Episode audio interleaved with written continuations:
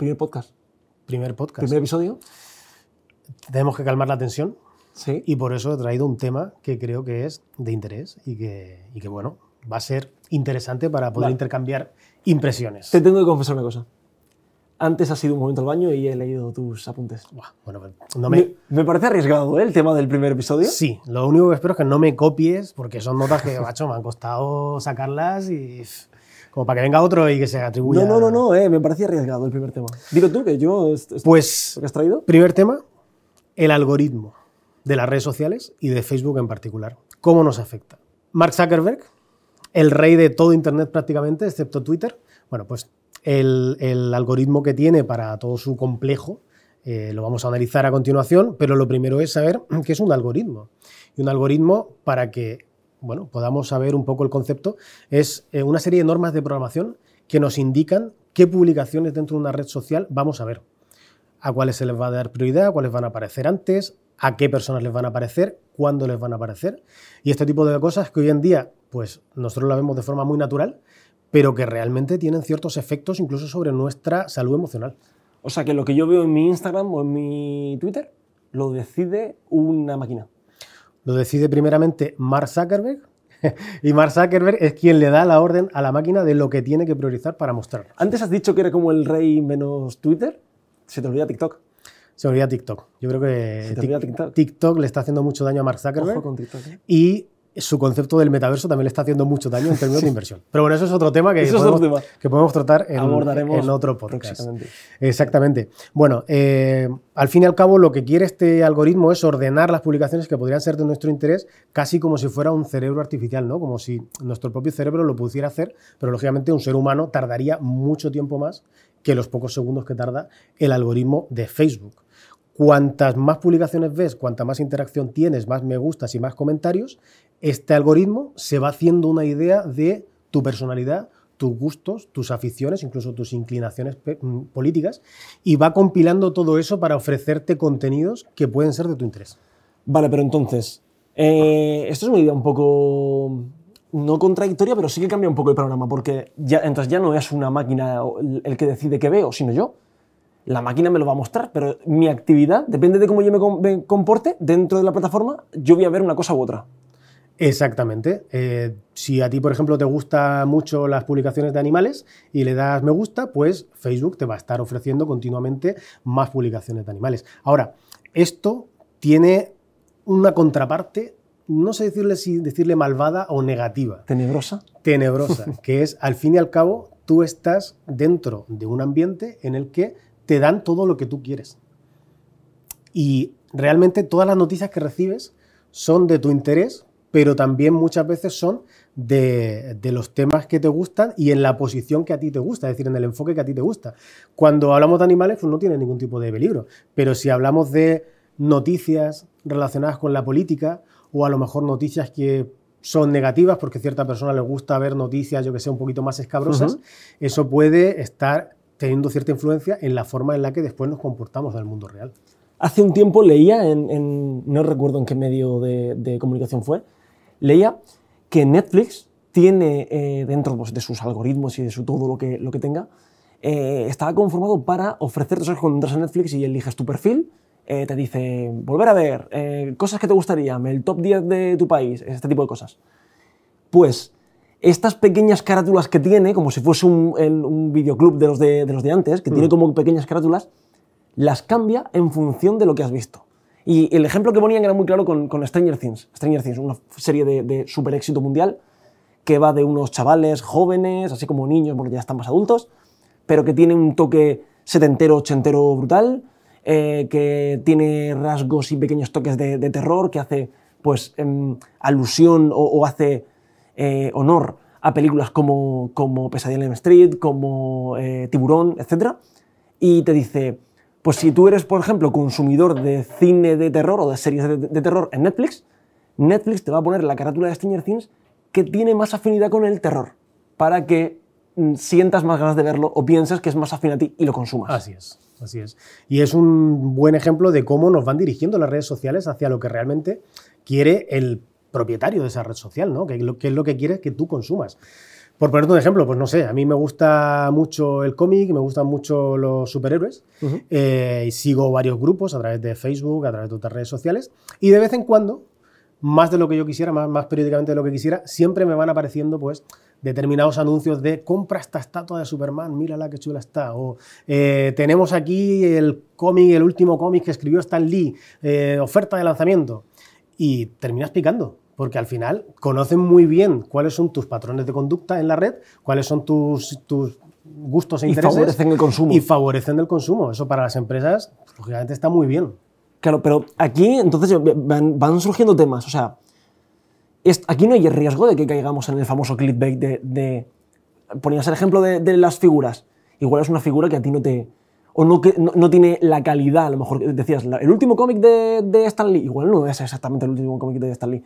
O con, con, el ejemplo que poníamos de Stranger Things, igual Stranger Things no es de terror y no es afín a, realmente a lo que busco, pero claro, me lo estás vistiendo, me estás enseñando únicamente como la patita que me gusta y voy a caer en un consumo que igual solamente me gusta el 5% de, de, de, de, lo que me ofreces. Claro, para que caigas. Y luego hay otra cosa, que al fin y al cabo el algoritmo de, Facebook o del resto de redes sociales lo que hace es siempre priorizar publicaciones que tienen una mayor tasa de interacción. Más me gustas, más reacciones, más comentarios. Y paradójicamente, normalmente las publicaciones que tienen esa mayor tasa de reacción de los usuarios son las eh, publicaciones pues más, eh, digamos, polarizadas.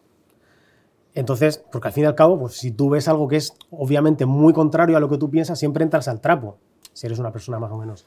Entonces, eh, ese tipo de publicaciones lo que hacen es que si yo soy una persona eh, pues no sé, de izquierda a centro izquierda, pues al final me van a ir apareciendo publicaciones de eh, extrema izquierda y, al revés, ¿no? Y si soy de derecha, pues al final me van a ir apareciendo eh, publicaciones de extrema derecha. Se intenta polarizar al usuario. Se intenta polarizar al usuario para priorizar la interacción y generar más clics para seguir con la rueda, ¿no? a más tiempo en la plataforma. El logaritmo y porque al final también estos logaritmos están muy diseñados precisamente para eso, ¿no? Para mantener al usuario cautivo y que esté todo el día deslizando Facebook, viendo novedades y viendo pues, nuevas cosas que comprar, eh, nuevas publicaciones en las que hacer clic. Entonces, al final, ese es el lado malvado al que yo me refiero. Antes eh, estaba leyendo sobre, sobre algoritmos y, por eso te comentaba lo de, lo de TikTok, porque TikTok es, como el, nuevo, el, nuevo ganador o bueno, el, nuevo, el nuevo player, el nuevo jugador que ha entrado en escena y de pronto se está comiendo el el, panorama.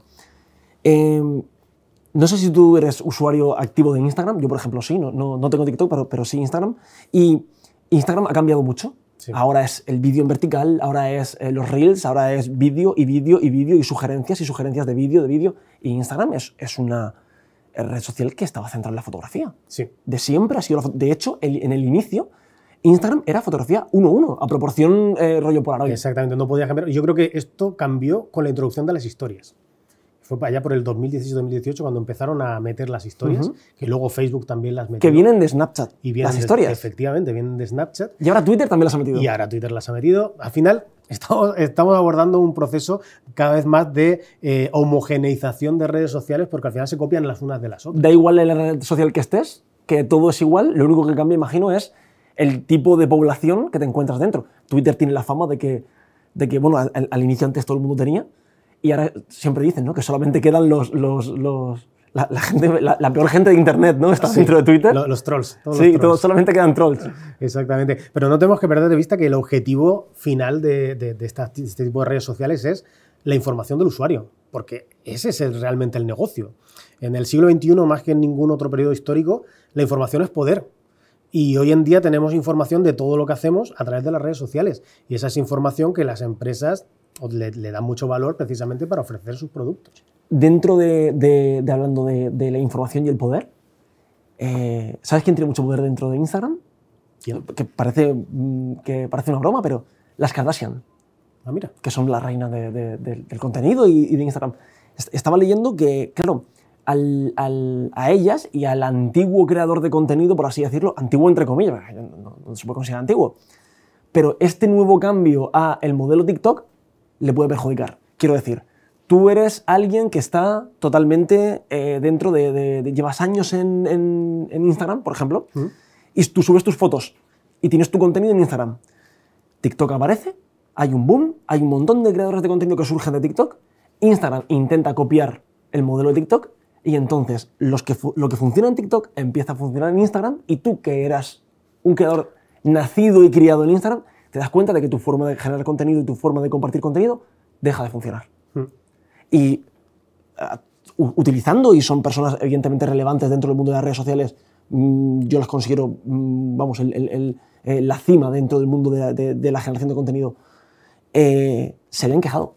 Eran, eran de hecho, y, no sé si esto igual es, es un bulo o, no sé, ¿no? Pero de hecho mm, se insinuaba en el medio de comunicación que habían incluso parado, pospuesto, una actualización dentro del algoritmo de Instagram. Es que al final todos estos cambios influyen mucho a personas con poder, a youtubers y a personas de reconocido, no sé decirle prestigio, pero sí, popularidad dentro de las redes sociales.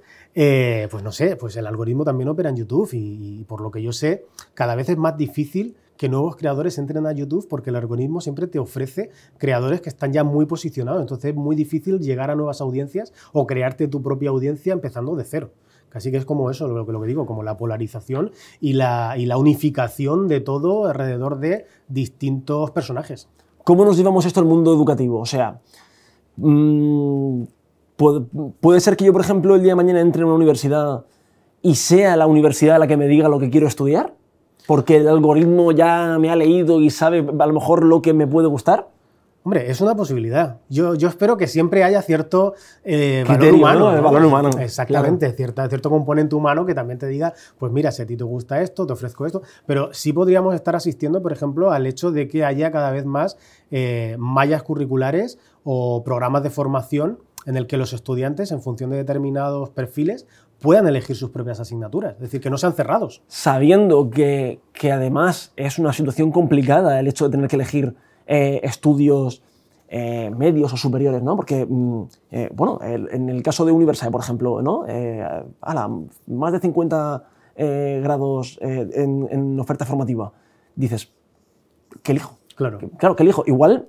Igual incluso es positivo, ¿no? Que en, determinado momento llegue un, un, algoritmo bien entrenado y te diga, eh, dentro de, lo que, de, las 50 opciones que tienes, estas cuatro son las más afines a tu personalidad o a lo que quieres. Podría ocurrir en el futuro, como hoy en día pasa en aplicaciones tan interesantes y tan populares como Tinder, ah, que ya se basa en el perfil de Facebook del usuario, ¿no? Para ver posibles sinergias con otros usuarios y poder ofrecerte alternativas, ¿no?